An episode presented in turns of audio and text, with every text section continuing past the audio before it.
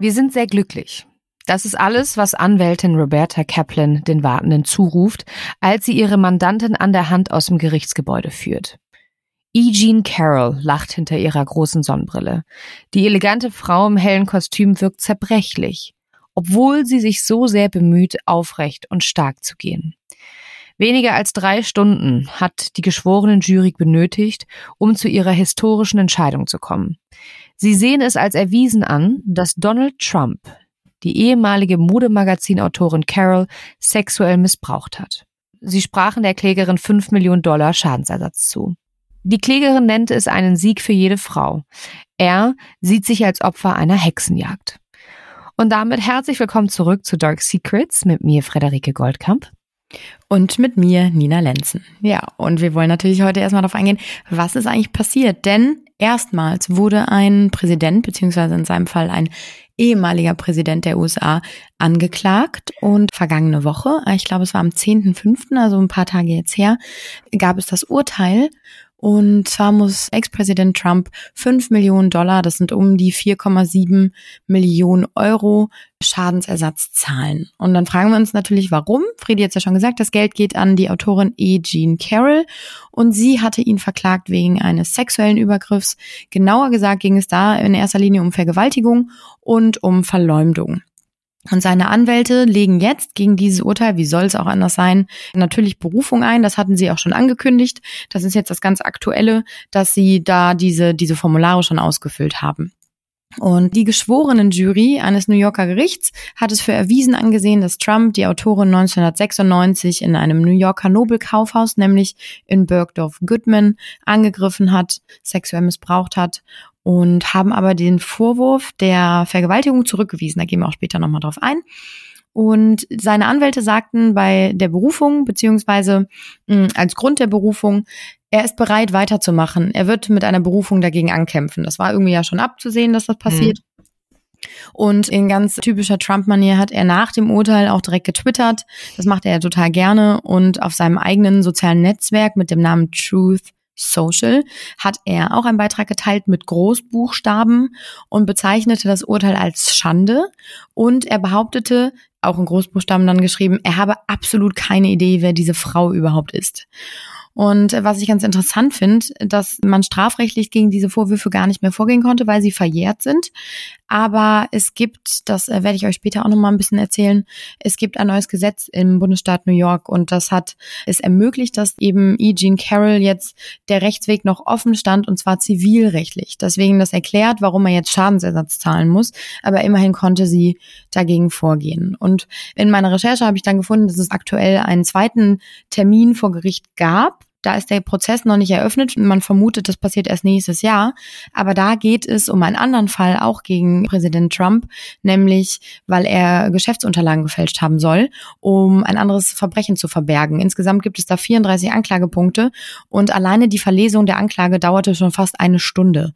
Und im Kern kann man sagen, geht es hierbei um Schweigegeldzahlung Trumps an einen Pornostar, nämlich an Stormy Daniels. Der Name sagt dem einen oder anderen bestimmt was.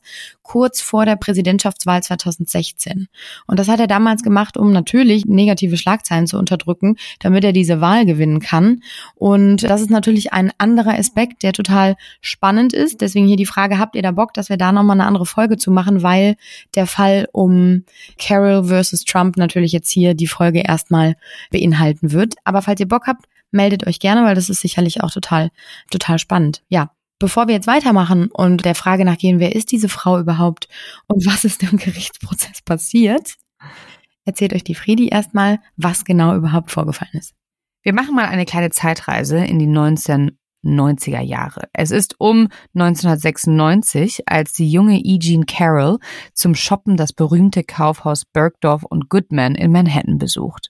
Auf dem Weg nach draußen stößt sie dann ganz plötzlich mit einem sehr berühmten New Yorker zusammen, und zwar mit Donald Trump. In der Zeit war Trump noch sehr beliebt und manche sagen sogar gut aussehend und charmant. Nun gut, ich kann es mir kaum vorstellen, aber er war ja früher einfach in der High Society total angekommen und wie gesagt auch wirklich sehr beliebt, vor allem auch bei den Frauen. Frauen. Hey, Sie sind doch diese Beraterin, sagte Trump. Hey, Sie sind doch der Immobilienmagnat, antwortete sie. Daraufhin bat er sie um Ratschläge für den Kauf eines Geschenks. Und in ihren Aussagen beschrieb sie das Ganze als scherzhaftes Geplänkel, während sie durch den Laden ging. Sie habe Handtaschen und dann einen Hut als Geschenk vorgeschlagen und sie war absolut fasziniert. Und als Autorin dachte sie natürlich, okay, was ist das jetzt hier eigentlich für eine großartige Geschichte, die das Ganze ergeben kann, wie sie mit Trump scherzend durch dieses Kaufhaus läuft. Und Trump soll, wie gesagt, total charmant und lustig gewesen sein. Ja, und schließlich gelang sie in die sechste Etage, in die Wäscheabteilung. Und Meistens war diese Wäscheabteilung irgendwie ruhig und die Kabinen oft unbewacht. Und das hat zumindest die ehemalige Personalleiterin von Bergdorf Goodman namens Cheryl Beale ausgesagt, weil Trump wird später sagen, dass ja es ja gar nicht sein kann, dass das unbewacht ist, weil da ist ja immer total viel los in der Wäscheabteilung. Trump hat dann vorgeschlagen, dass sie sich Dessous ansehen sollten und nahm wohl eins in die Hand und bat Carol es anzuprobieren. Sie entgegnete, er soll es doch anziehen. Also sie meinte so, ne, er hat es in der Hand und sagt, hier, zieh das an. Und sie nur so, ach, zieh du es doch an. Und sie sah das Ganze als Scherz und merkte einfach nicht, wie naiv sie war. Sie sagte, ich konnte mir gerade noch vorstellen, wie Donald Trump diese Unterwäsche über seine Hose zog, sagte sie. Und dann schlug Trump daraufhin vor, dass sie doch in eine Umkleidekabine gehen sollten, wo er das dann auch macht und was sie dann auch taten. Im Nachhinein kann sie gar nicht mehr genau sagen, warum sie mitgegangen war. Sie dachte halt die ganze Zeit, es wäre ein harmloser Flirt und wie ich schon sagte, merkte gar nicht, wie naiv das Ganze war. Und natürlich jetzt, wenn sie daraufhin zurückschaut, merkt sie natürlich, wie naiv sie mit dieser ganzen Situation umgegangen ist. Sobald sie in dieser Umkleidekabine waren, schloss er sofort die Tür und stieß sie gegen die Wand. Ihr Kopf schlug heftig gegen die Wand und im nächsten Augenblick hat Trump ihr die Strumpfhose heruntergerissen und sei mit seiner Hand und seinen Genitalien in sie eingedrungen. Er zog mir die Strumpfhose runter. Es war ein Kampf. Und so beschreibt Carol die ganze Szene 2019 in einem CNN-Interview und fügte hinzu, und es ist ja wirklich sehr, sehr wichtig, ich möchte, dass alle Frauen da draußen wissen, ich stand nicht nur da, ich war nicht gelähmt, ich kämpfte. Es war schnell zu Ende, es war absolut gegen meinen Willen und ich rannte weg. Ich rannte einfach nur noch raus. Sie wollte nicht ihr ganzes Leben von diesen 15 Minuten bestimmen lassen. Das war ihr unfassbar wichtig und das ist ihr bis heute noch wichtig. Aber Fakt ist, dass sie beispielsweise nach diesen 15 Minuten nie wieder in der Lage war, eine romantische Beziehung mit einem anderen Mann zu führen. Sie hatte laut eigenen Aussagen, was sie später bei Gericht sagen wird, nie wieder Sex gehabt. Sie sagt, Trump hat da in diesen 15 Minuten etwas in ihr getötet. Und sie hat jahrelang nie etwas gesagt. Sie hatte sogar eine Kolumne als Autorin, in der Frauen ihr ihre Schicksalsschläge erzählten und sie hütete immer ihr Geheimnis. Und vielleicht fragen sich jetzt auch viele von euch, warum hat sie so lange geschwiegen? Ne? Warum kommt sie jetzt halt erst damit raus? Und dazu habe ich auch ein Zitat von ihr gefunden. Sie sagte, ich hätte es 1995 gar nicht tun können, weil ich nicht den Mut dazu hatte. Ich wusste nicht einmal, dass es, und da hält sie inne, eine Vergewaltigung war. Ich wusste, dass es furchtbar war. Ich habe nicht verstanden, was wirklich passiert ist. Und bis heute fällt es ihr wirklich wahnsinnig schwer, von Vergewaltigung zu sprechen. Und sie beschreibt es lieber als einen Kampf, einen Kampf gegen ihren Willen. Und sie sagt, und das kann ich auch absolut nachvollziehen, sie musste das Ganze erstmal verarbeiten und jeder Moment, in dem sie mit dieser Geschichte an die Öffentlichkeit gegangen wäre, wäre eine solche Bombe gewesen, die sie platzen lässt, dass sie so viel Kritik bekommen hätte. Also es wäre immer eine Riesenstory gewesen, es wäre immer schwierig gewesen. Und sie hat einfach so lange gebraucht, wie sie eben gebraucht hat, um ihren Mut zusammenzunehmen, um dann mit der Geschichte rauszugehen, um auch vor allem, und das finde ich echt Wahnsinn, um auch erstmal zu verstehen, was da wirklich passiert ist. Und ihr merkt, ich habe ja gerade 1995 in dem Zitat gesagt und ganz oben habe ich 1996 gesagt. Das liegt einfach daran, weil auch viele verschiedene Aussagen, manche sagen es wären 95, andere sagen wären 96 und Trump nutzt dieses Allein die Tatsache, dass sie gar nicht mehr weiß, wann das überhaupt genau war, ist für ihn ein Argument, dass es nie stattgefunden hat. Genau, deswegen um 95, 96 rum muss das Ganze passiert sein. Und ich finde, sie ist eine, ich habe mir auch viele Interviews von ihr angeschaut und sie, darüber sprechen wir wahrscheinlich auch gleich nochmal mit der Nina, eine wahnsinnig starke Frau. Und ich finde es irgendwie sehr interessant und auch bemerkenswert, wie lange sie gebraucht hat, um auch einfach das zuzulassen, um sich selber einzugestehen, dass das eine Vergewaltigung war und nicht einfach nur, dass man das nicht so abtut. Man tut es ja häufig ab, wenn man irgendwie belästigt wird, sage ich jetzt mal. Dass man irgendwie sagt, ah, das war ja nur ein Grabscher oder ah, das war doch nur so und so. Und dass man das sich gar nicht eingestehen will, dass man vielleicht Opfer von einem sexuellen Missbrauch geworden ist.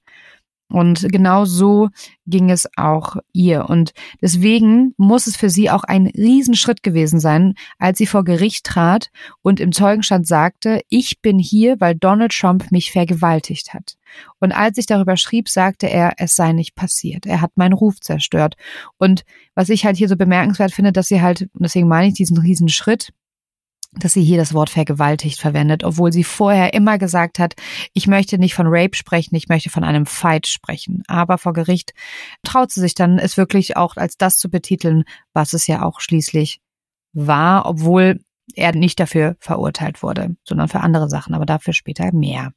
Und Jean Carroll ist auch nicht die erste Frau, die von den sexuellen Übergriffen des Ex-Präsidenten berichtet, doch sie war die erste, die es schaffte, mit ihrer Klage vor Gericht zu kommen und insgesamt sind es 26 Frauen, die Donald Trump der sexuellen Belästigung beschuldigen. Und er, as always, bestreitet sämtliche Vorwürfe.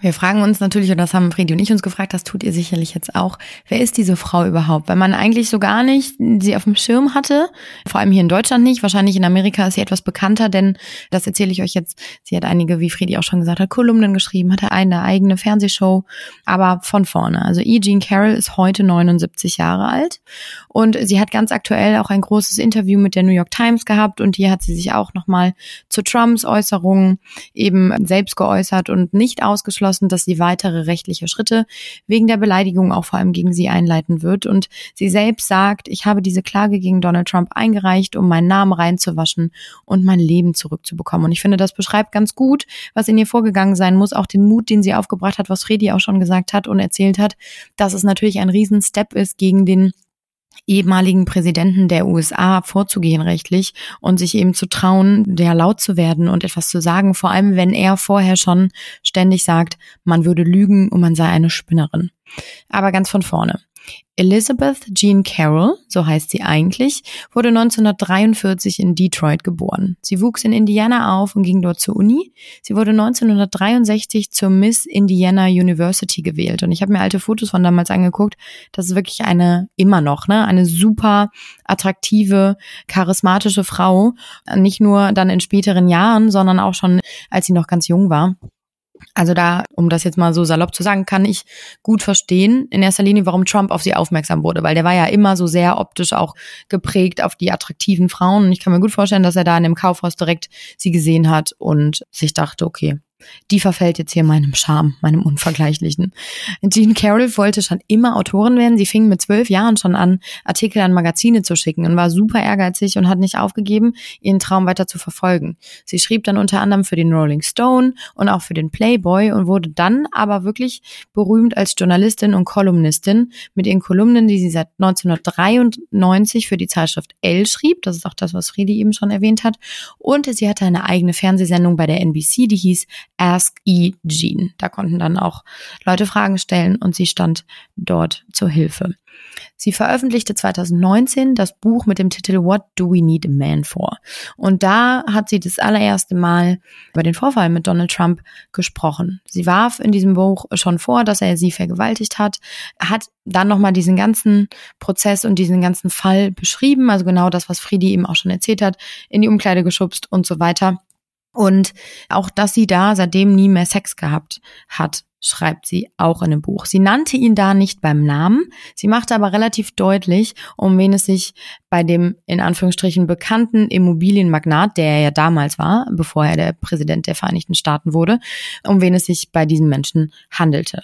Und daraufhin ging das natürlich schon los, dass die Medien das immer größer machten und Leute darüber sprachen. Und Trump, er bekam es natürlich auch mit, er warf ihr vor, Lügengeschichten zu erfinden, er beleidigte sie öffentlich, er sagte, sie sei eine Spinnerin, er sprach von Hexenjagd und einer Schande für unser ganzes Land. Und so wie Trump das ja gerne mal macht, hat er natürlich auch seine ganzen Anhänger irgendwo um sich herum geschart und sich als Opfer dargestellt, was für diese Frau es alles nicht leichter machte, denn wie wir uns sicher alle denken können und auch aus der Vergangenheit mitbekommen haben, also sprechen wir nur mal von diesem Einbruch ins Weiße Haus durch die Trump-Anhänger, dass er natürlich sehr, sehr, sehr aufstacheln kann und diese Leute von nichts zurückschrecken. Und so war es natürlich für sie auch, dass sie dann Frauen Drohungen bekamen und ihr Leute schrieben, sie sei eine Lügnerin und eine Spinnerin und all das, was er ihr vorher auch schon vorgeworfen hatte. Und das ist natürlich für sie nicht leicht gewesen.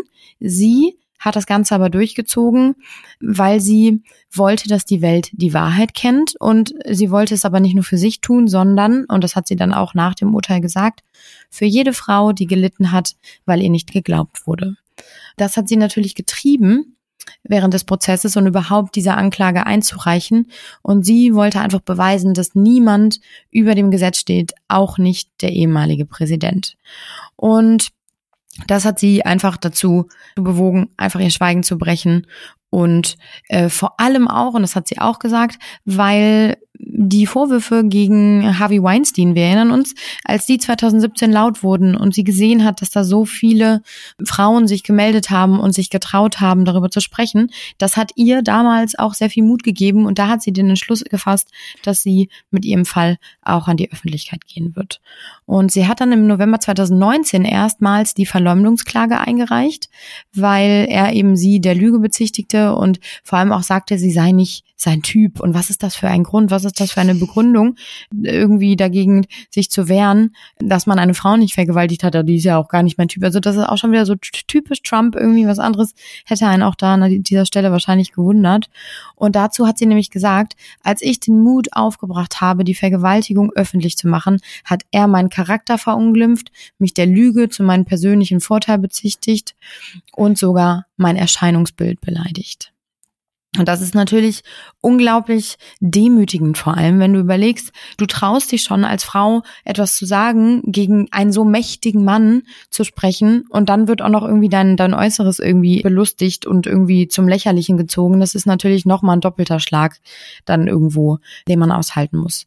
Und im November 2022 reichte sie dann die Klage ein, über die wir eigentlich letztendlich heute sprechen. Und ich hatte es ja eben schon ein bisschen angedeutet, das war eigentlich gar nicht mehr möglich weil es schon verjährt war.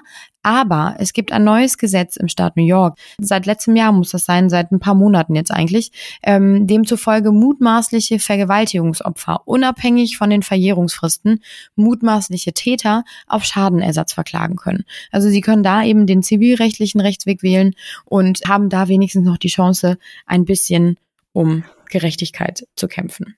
Ja, und das hat sie ja ähm, auch geschafft. Also, wie du schon sagst, der Fall Carol war kompliziert. Also die Autorin E. Jean wirft Trump ja eben vor, er habe sie Mitte der 90er Jahre in der Umkleidekabine des Nobelkaufhauses vergewaltigt. Wie du auch schon sagtest, äh, Trump streitet das ja komplett ab und wirft Carol dann vor, aus Gründen der Eigenvermarktung Lügengeschichten zu erfinden. Und wie du auch schon sagtest, genau strafrechtlich sind die ganzen Vorwürfe verjährt. Doch zivilrechtlich konnte sie gegen Trump vorgehen. Und zivilrechtlich bedeutet aber auch für Trump, dass er keine Haftstrafe zu befürchten muss. Und sie verklagte ihn wegen Körperverletzung und Verleumdung und verlangte eine Entschädigung. Und da erreichte sie ja auch diesen bedeutsamen Erfolg, denn die Geschworenen wiesen zwar den Vergewaltigungsvorwurf ab, aber kam ja dann zu der Einschätzung, dass Trump Carol sexuell missbraucht und verleugnet hat. Und das in Rekordzeit. Es soll ein ungläubiges Raunen durch den Saal im 26. Stock des Gerichtsgebäudes in Downtown Manhattan gegangen sein, als ein Justizangestellter mit einem Zettel der Jury wedelte. Also er kam da wedelnd wieder rein und dieser Zettel wurde einfach so früh gar nicht erwartet. Und darauf stand halt nur dieses eine Wort Verdict, also Urteil.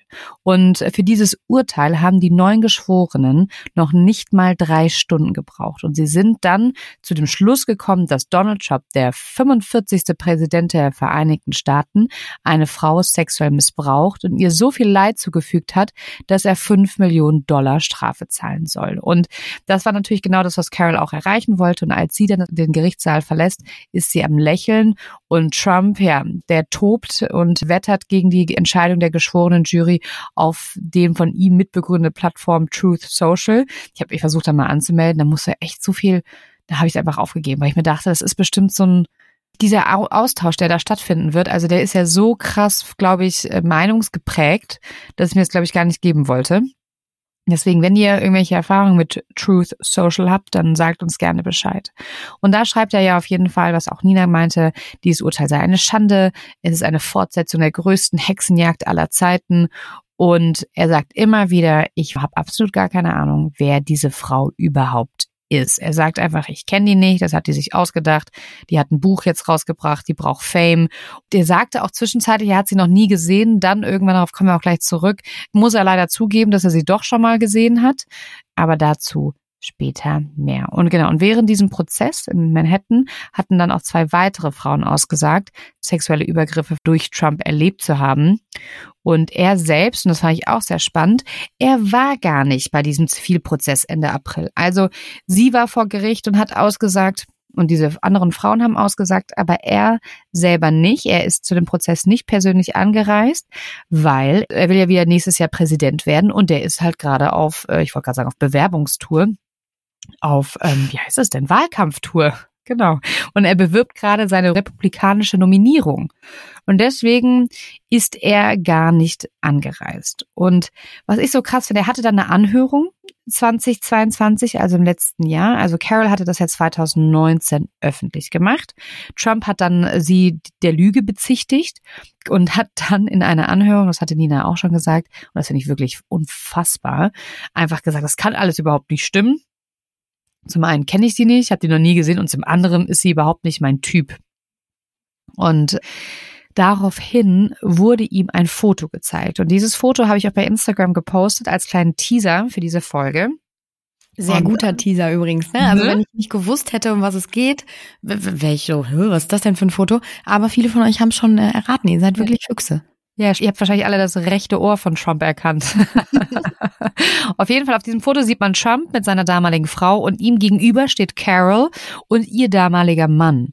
Und so, also erstmal, er hat sie noch nie gesehen. Lüge, er hat sie offensichtlich schon mal gesehen, weil es gibt ein Foto davon. Und jetzt kommt's. Er hat ja gerade gesagt, ach, das ist überhaupt nicht mein Typ. Und dann wird er gefragt, jetzt unter Eid, wer ist denn auf diesem Foto? Und dann sagt er, ich bin das, meine Frau ist das und zeigt so und zeigt aber nicht auf seine Ex-Frau, sondern zeigt auf Carol. Und dann kommt wirklich sein Anwalt und sagt so, Trump, das ist E. Jean Carroll, das ist nicht ihre Ex-Frau. Und er so, oh, oh, ja, ähm, nee, das da. Und dann zeigt er auf seine Ex-Frau und sagt, ja, konnte er überhaupt nicht sehen, weil das Bild war so verpixelt und hätte er alles nicht erkennen können. Also daran merkt man auch schon wieder so ein bisschen, was der Mann für ein ich würde das mal sagen, auf gut Deutsch Bullshit von sich gibt. Beziehungsweise, wenn es kein Bullshit ist, dann könnte man schon meinen, dass er sie attraktiv findet, weil sonst hätte er nicht gedacht, dass es seine Ex-Frau ist und er hatte ja immer einen Hang zu schönen Frauen. Also, so, das fand ich mal schon ganz witzig. Und dann hat er gesagt, ja, er wisse nichts über sie, er weiß nur, sie sei psychisch krank. Und was bei der Argumentation von Carols Anwälten auch eine ganz große Rolle gespielt hat bei dem Prozess, war diese Tonaufnahme von 2005. Und wir erinnern uns alle, es geht um das Video You Can Grab Her by the Pussy. Es ist ja mega viral gegangen damals, diese, wo Trump super anzüglich und herabwürdigend sich über Frauen geäußert hat und darüber, dass man als Star Frauen einfach immer an ihre Genitalien anfassen könnte, wann man will und wie man will. Und dann hat er mal gesagt, dieses so, and I just kiss them. I just can't stop kissing them. And then I just kiss them and then I just grab them by the pussy.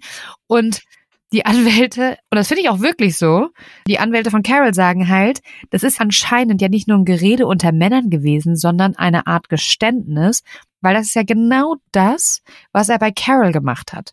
Er hat sie irgendwo in eine Situation gedrängt, hat sie einfach geküsst, obwohl sie das nicht wollte, und dann hat er sie bei The Pussy gegrabt und ja, und hat sie dann missbraucht. Und ich finde diese Argumentation echt nachvollziehbar und ich finde es total spannend, dass gerade dieses Video, wo er dann auch immer meinte, ey, das ist Locker Room Talk und wo er es ja auch immer so runtergespielt hat, dass ihm genau das jetzt auf die Füße fällt, ein weiteres Mal, und einfach man ganz deutlich sieht, dass das, was er damals gesagt hat und von sich gegeben hat, komplett der Wahrheit entspricht. Weißt du, was ich so krass finde, was ich die ganze Zeit jetzt gerade, während du auch sprichst und das nochmal erzählst, schon im Kopf hatte, irgendwie, ich finde es so, ich finde es so traurig und so faszinierend zugleich, dass dieser Mann sich ja offensichtlich seine Welt so gestaltet und so ausmalt, wie es ihm gerade passt. Und er meint, er kommt damit durch. Und das ist ja das Schlimme. Er ist ja meistens damit durchgekommen. Und jetzt sitzt er da und macht mit seinem orangen Selbstbräuner-Gesicht und seinen weißen Haaren sitzt er da wieder und man, man wird so sauer, man will so schreien und so seine Hände zusammenklatschen und einfach nur sagen, es kann nicht wahr sein, dass der da sitzt und sagt, ich kenne die nicht, das ist auch gar nicht mein Typ. Und das ist für ihn dann Begründung genug, warum ja. dieser Vorfall nicht stattgefunden haben kann. Voll. Und dann sagt er, auch bei dieser Anhörung, da habe ich echt gedacht, boah, wie krass der die Wahrheit verdrehen kann, ist, er meinte so, und außerdem habt ihr euch schon mal das Interview von ihr in CNN angeschaut, da sagt sie, dass sie Rape, also Vergewaltigung, sexy findet. So nach Motto, selbst wenn ich es getan hätte, sie findet es ja geil, ne? Und ich so, so, hey, das hat sie niemals gesagt. Und dann habe ich mir dieses Interview von CNN angeschaut und ich kann euch das auch gerne verlinken. Das findet ihr auch bei YouTube.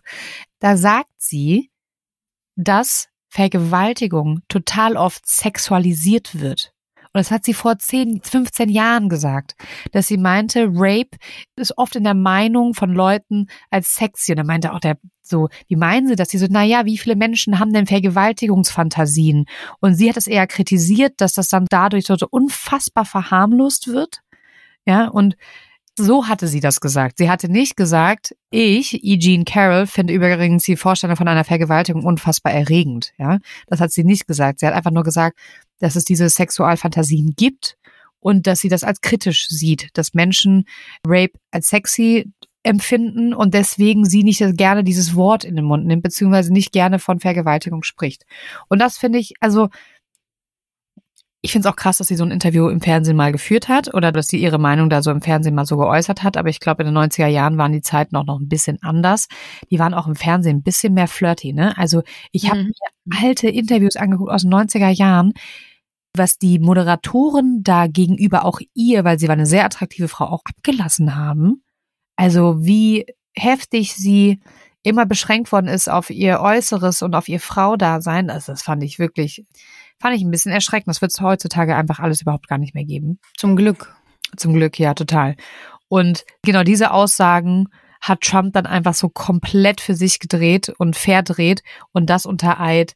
Und dann merkst du einfach wieder, dass der Mann, wie du schon sagst, sich die Welt so macht, wie sie ihm gefällt und er einfach komplett alles sich so hinlegt, wie es für ihn passt.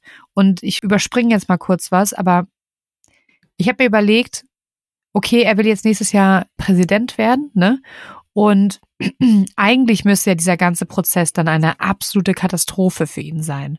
Sollte man meinen, weil es gibt auch Stimmen, die sagen, es sei genauso möglich, dass Trump von diesem Urteil politisch profitiert. Denn die ganzen Trump-Anhänger, die ihn so krass unterstützen, das Ganze ja als Hexenjagd gegen ihn empfinden ne? Weil die glauben ja das, was er dann von sich gibt, wie er sich das in seinem Kopf zurechtlegt, was er dann auch bei seiner blöden Truth Social da äh, postet. Und die glauben das ja und sagen, das Ganze ist eine Hexenjagd und wir müssen ihn beschützen und die Jury in New York kritisch betrachten. Und wir müssen Trump weiter unterstützen, weil er verdient es, ins Amt gewählt zu werden und er verdient es nicht so behandelt zu werden. Und da gibt es nämlich noch einen kritischen Punkt, dass für ihn oder beziehungsweise am Ende für ihn und für seinen Wahlkampf tatsächlich sogar gut ausgehen könnte. Und zwar geht es um die Jury in New York. Sein Anwalt Takopina erklärt nämlich, dass, wir gehen ja jetzt auch in Berufung, dass Trump nicht fair behandelt worden ist in der Jury, beziehungsweise es ihm im demokratisch geprägten New York auf gar keinen Fall möglich wäre, einen fairen Prozess zu bekommen. Und das ist tatsächlich gar nicht so abwegig, denn man muss sich mal überlegen, in New York kommen vielleicht zehn Demokraten auf einen Republikaner und Trump ist Republikaner und die Republikaner in New York mögen Trump nicht. Das heißt, es ist schon wahrscheinlich, dass wenn er in New York vor Gericht steht, dass eine Jury ihn für schuldig befindet. Wenn er aber irgendwo, keine Ahnung, ich, kenne mich jetzt nicht so sehr, also ich sage jetzt mal im Inland, wahrscheinlich eher so in Texas oder Nevada oder so, wenn er da, oder sage gar nicht mal in den Südstaaten, Südstaaten so viel einfacher. Wenn er da dann von der Jury gestellt wird, wo es das Verhältnis genau andersrum ist, ist es eher unwahrscheinlich, dass er für schuldig befunden wird. Und das wiederum ist ja eigentlich was für ein krankes System, muss man ja auch mal dazu sagen, dass es wirklich darauf ankommt, wo die Person vor Gericht gestellt wird. Das finde ich auch erschreckend. Aber das spielt ihm natürlich wieder in die Karten.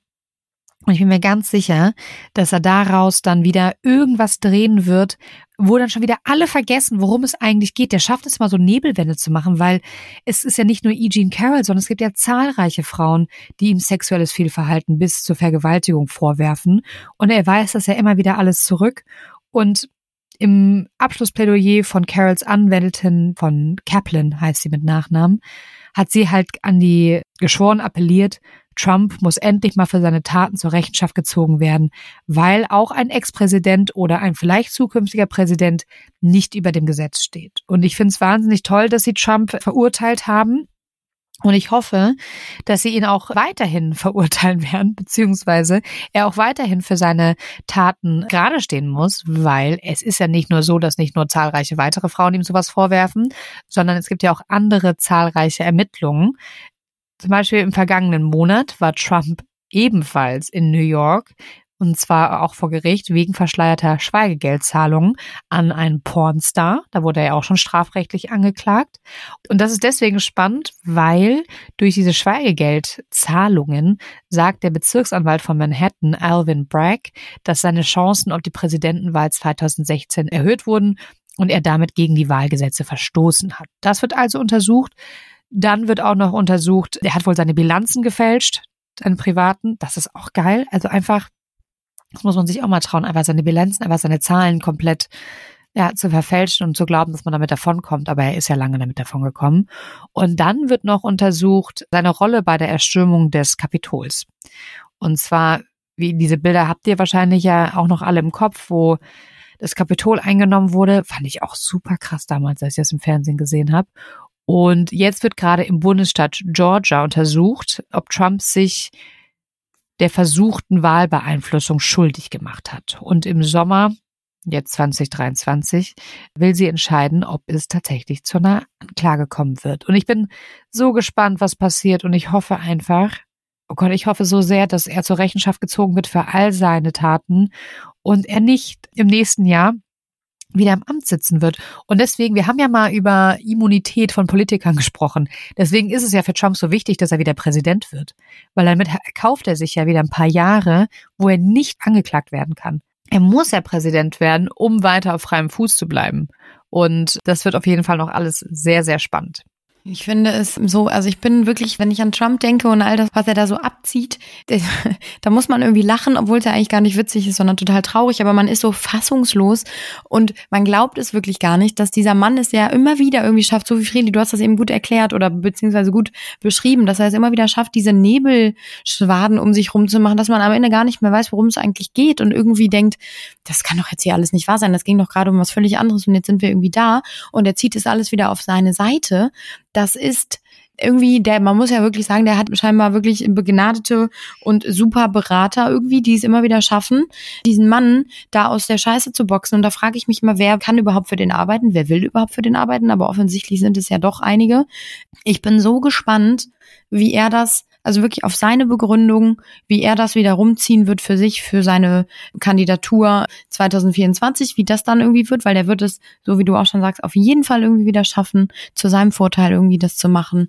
Aber am Ende des Tages, ich meine, es ist doch irgendwie, es ist so offensichtlich, dass es eigentlich schon fast weh tut und man sich fragt, wie kann das sein, dass er so lange schon mit all dem durchkommt. Es gibt so viele Frauen, es gibt so so widersprüchliche Sachen. Und ich finde alleine das, was du eben beschrieben hast, Friedi, dass er da auf dem Foto sich vertut, zeigt ja schon, was da abgeht, der kannte sie und die einzige Begründung, die er dann findet, ist, sagt, die ist nicht mein Typ. Das ist so absurd, das kannst du ja. dir eigentlich überhaupt nicht ausdenken. Nein, kann man auch nicht.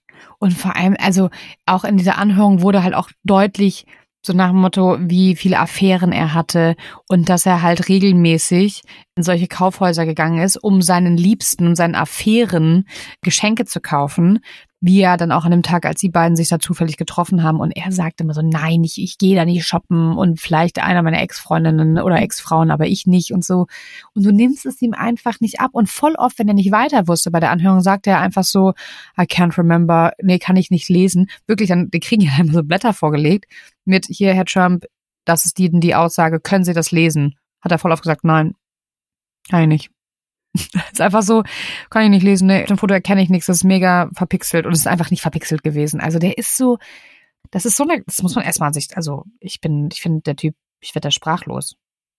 Ja. Vor allem finde ich halt auch, ich meine, es waren da ja auch Freundinnen, die ausgesagt haben von Carol, die sagen, sie hat sie damals direkt nach dem Vorfall angerufen und davon erzählt und war völlig aufgelöst, hat aber auch darum gebeten, es niemandem zu sagen. Das sind ja alles so Dinge. Wie kann man sich dann noch da hinsetzen und einfach sagen, nee, das ist nicht passiert. Das ist einfach nicht passiert. All diese Frauen, die lügen, Alle. die erzählen Quatsch. Also der hat ja auf der einen Seite die Seite der Frauen, die irgendwie bis ins Detail ja eigentlich beschreiben können, was passiert ist und irgendwie richtig, ja, glaubhafte Aussagen tätigen. Und dann auf der anderen Seite sitzt er dieses orangene Ding und sagt irgendwie, nö, die ist nicht mein Typ und die lügt und die ist eine Spinnerin. Und das ist seine Argumentation. Und er mhm. geht nach Hause und denkt sich, alles gut. Ja. Ja, ja, aber dann, wie du schon sagst, dann hat er halt die Top-Anwälte und die Top-Berater, die dann das halt auch alles gut um ihn herum machen, ne? Die sorgen halt dann dafür, dass alles gut ist. Und stimmt, du hast recht. Ich hatte vorhin gesagt, sie hatte nie jemandem davon erzählt. Sie hat einmal der Freundin davon erzählt und dann gesagt, ich muss das jetzt mal aus meinem System rausbekommen. Ich muss es jetzt mal kurz erzählen und dann will ich nie wieder darüber sprechen. Ja, alleine, dass er dann sagt, irgendwann musste er dann feststellen in der Anhörung, dass sie sich ja gesehen hatten. Ne? Es gibt ein Foto, kann ja schlecht sagen, ich habe den noch nie gesehen.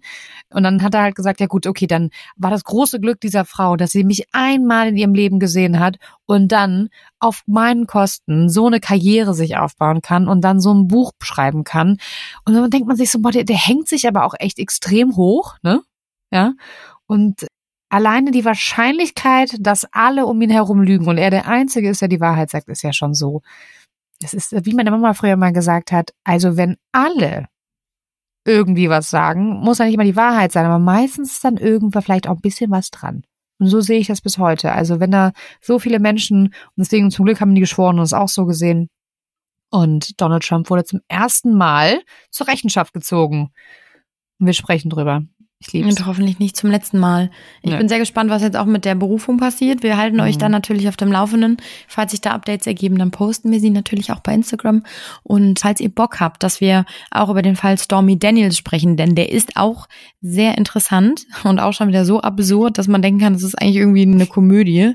Dann, wenn es nicht so traurig wäre, weil es schon wieder so, also wirklich, dann schreibt uns gerne, weil dann können wir da auch sehr, sehr gerne mal eine Folge drüber machen. Ja, und vielen Dank nochmal auch für eure ganzen Themenwünsche. Das war ja ein Themenwunsch dabei und ihr scheint Nina sehr gut zu kennen, weil das war einmal, wie hieß der da doch mal? Julian Zietlow. Ja. Und dann stand da, ich wünsche mir Julian Zietlow, auch wenn die Nina es nicht will. Das ist nicht so, Nina. Unsere Darkies kenne ich wirklich schon sehr, sehr gut. Und Nina direkt so, nee, Friedrich, den machen wir nicht. Nee, den machen wir nicht. Warum machen wir den denn nicht? Ich finde das nämlich auch spannend, aber du bist natürlich da auch tiefer und näher dran in der Materie. Also es ist nicht, du hast schon recht, es ist nicht unspannend. Um das einmal mhm. grob anzureißen für alle, die dies nicht wissen. Und ich lasse mich natürlich auch gerne eines Besseren belehren. Wenn ihr jetzt alle schreit, wir wollen es haben, dann, dann füge ich mich dieser Geschichte. es geht um einen ehemaligen ja, Influencer-Fitness-Blogger, der in Berlin wohnte mit seiner Frau, mit der er seit Ewigkeiten zusammen war. Die beiden haben zwei gemeinsame Kinder. Alles war irgendwie heititari und happy, happy, zumindest augenscheinlich. Und man sagt, die zwei haben sich schon getrennt, aber das war nicht so ganz offiziell. Und er ist dann nach Thailand gegangen und ist so einem Drogen-Sexkult, so schreiben es zumindest die Medien irgendwie verfallen. Am Ende des Tages äh, argumentiert er das so, dass er einfach irgendwie auf die Reise zu sich selbst gegangen ist und auf Koh Phangan, das ist so eine Insel in Thailand, ist er dann eben ja den Drogen verfallen. Das stimmt schon, das sagt er auch immer nimmt irgendwelche Pilze und so und fällt dann in so eine Art Trance. Und dann hat er dort eine Russin kennengelernt, Kate, und die zwei sind halt einfach, also es tut mir leid, wenn ich das so sagen muss, es ist so dumm und so kacke, dass ich da einfach nicht drüber reden will. Die posten die ganze Zeit irgendwelche Sexvideos von sich, dann haben die jetzt zusammen, dann werden die ständig rausgeschmissen von Instagram, sind weg, dann sind die Accounts irgendwie deaktiviert, dann machen die sich einen zweiten und sagen irgendwie, die Higher Energy hätte dazu geholfen, dass die den Account neu kriegen. Und äh, sie hat auch ein Kind, ne, und das ist irgendwie die ganze Zeit mit dabei, ein kleines, das finde ich irgendwie dann auch fragwürdig. Er hat zwei Mädels zu Hause, dann schreibt er die ganze Zeit in seine Instagram-Bio, irgendwie sein Penis wäre große 15 Zentimeter lang oder er hätte eine Geschlechtskrankheit oder das Einzige auf der Welt, was er lieben würde, wären seine beiden Töchter. Also ändert ständig diese Beschreibung über sich. Ja. Und jetzt hat er mit dieser Kate und zwar anderen Leuten so einen Podcast. Und da reden die halt wirklich, das ist vorpubertärer Scheiß. Die reden nur über, wann sie wen schon mal von vorne, von hinten, keine Ahnung was. Und es ist so, ich habe das Gefühl, und jetzt rede ich schon wieder viel zu lange über den. Eigentlich ist es ein Zeichen, dass wir doch eine Folge machen müssen, weil es mich so auf aufregt, dass ich denke, man will dem gar keine Plattform geben, weil der hat es nicht verdient, aber es ist auch schon wieder total absurd. Deswegen ja, aber ich finde auch so Drogen-Sex-Sekte finde ich auch ein bisschen hart. Der ist auf Kupanian und hier macht so eine scheiß Ayahuasca. Ganz ehrlich, das ist eh so eine, das finde ich immer so traurig in Thailand, dass es so viele krasse Partyinseln gibt. Da gibt's ja diese Full Moon Party und wenn du dann aber da mehr in den Dschungel gehst, gibt's da auch noch so richtig, da geht's richtig ab. Das sind so richtig krasse Drogen-Raves. Und oben im Norden der Insel, da war ich schon mal, da gibt es ein wunderschönes Hotel, also kann ich nur empfehlen. Aber da gibt es auch so ganz viele andere Sachen, wo sich total viele krasse Hippie-Leute treffen. Was heißt Hippie? Hippie im Sinne von Free Love, wir tanzen alle nackt am Strand, machen so Drogen, also so Mushroom-Zeremonien miteinander und Kamasutra und Tantra-Massagen und sowas. Und die treffen sich halt auch alle auf den. Das ist ja keine Sekte in dem Sinne, das wäre ja auch ein bisschen hart. Das sind halt Leute, die halt sich gerne Pillen nehmen und gerne vögeln. Das ist doch eigentlich die auch gar nicht halt schlimm. in so einem Retreat, ne? Und das ist ja. so ein bisschen bekannt dafür, dass die da halt irgendwie so Drogenpartys und irgendwie zu ihrem höheren Ich finden und so. Ja. Aber klar, Drogen, Sexkult, das verkauft sich halt gut, so eine Schlagzeile, ne? Deswegen, ja, da, da, da hört man halt direkt hin. Also bisher finde ich es alles gar nicht so schlimm. Ich also finde ihn einfach nur doof. Ich finde ihn doof. Vielleicht müssen wir, ich habe ihn auf jeden Fall, er ist wieder bei Instagram, Freunde. Ich habe ihn nämlich gerade gefolgt. Mhm. Ich muss mir das jetzt angucken. Ja, ihr könnt ja mal Bescheid sagen. Also wenn ihr das euch wünscht, alle, dann, dann muss ich da durch. Ja, ja. Dann füge ich mich dem, aber wir, ihr, ihr meldet euch gerne, wenn ihr das hören möchtet.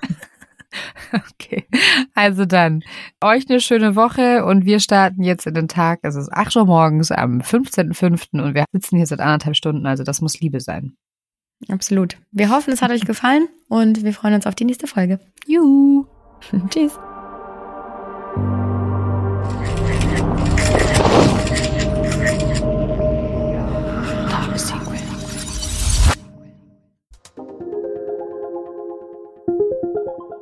Dieser Podcast wurde produziert von der Podcastagentur an der Alster.